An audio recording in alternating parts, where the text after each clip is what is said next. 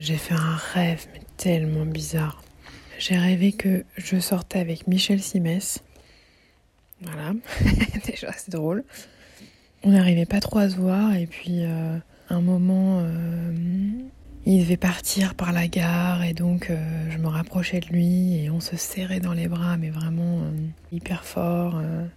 et je lui ai pas dit en fait que j'avais un cancer du sein. On n'était pas ensemble depuis très longtemps, je pense. Et je me disais, ouais, il faudrait que je lui dise et tout. En plus, comme il est médecin, il aura forcément un avis.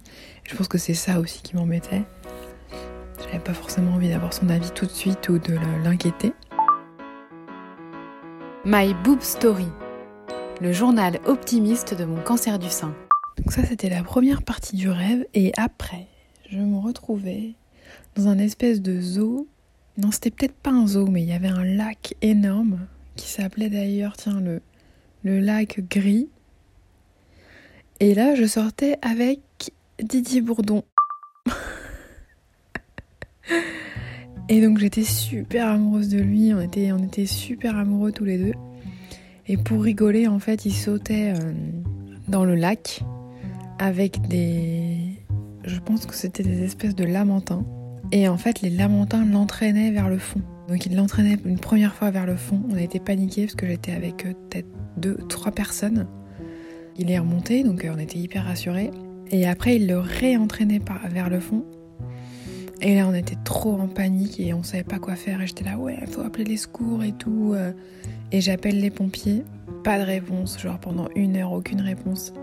Mais genre le répondeur, non mais n'importe quoi, le répondeur des pompiers me disait Nous sommes vraiment désolés de ne pas pouvoir donner suite à votre appel. Nous avons pris en compte votre détresse euh, concernant, euh, je sais plus comment il s'appelait, on va dire Michel quoi. Concernant Michel, euh, nous allons vous répondre dès que nous pourrons. Et je voyais mon téléphone, ça faisait une heure et il était encore sous l'eau et tout, j'en pouvais plus. J'étais mais désespérée, mais désespérée quoi.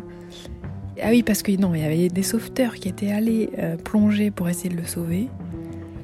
Mais ils avaient abandonné, ou enfin ça n'avait pas fonctionné. En même temps, en une heure, on peut se dire qu'il y avait quand même beaucoup de choses de possibles.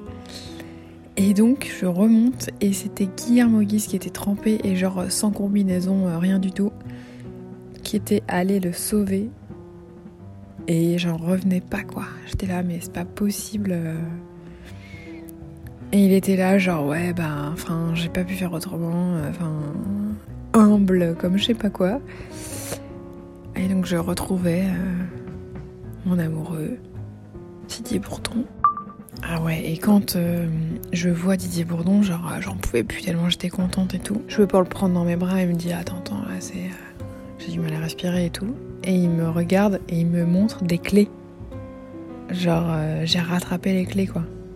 Comme si en fait il avait plongé parce que genre je lui avais lancé des clés, il a rattrapé ou. Voilà, c'était cette nuit. Merci d'avoir écouté ce nouvel épisode de My Boob Story. S'il vous a plu, n'hésitez pas à laisser un commentaire sur Instagram myboobstory.podcast. Et puis, grande nouvelle, à partir de demain, My Boob Story sera publié tous les jours. Abonnez-vous sur Apple Podcast, Spotify, Deezer ou Ocha pour ne louper aucun épisode. Dans tous les cas, à demain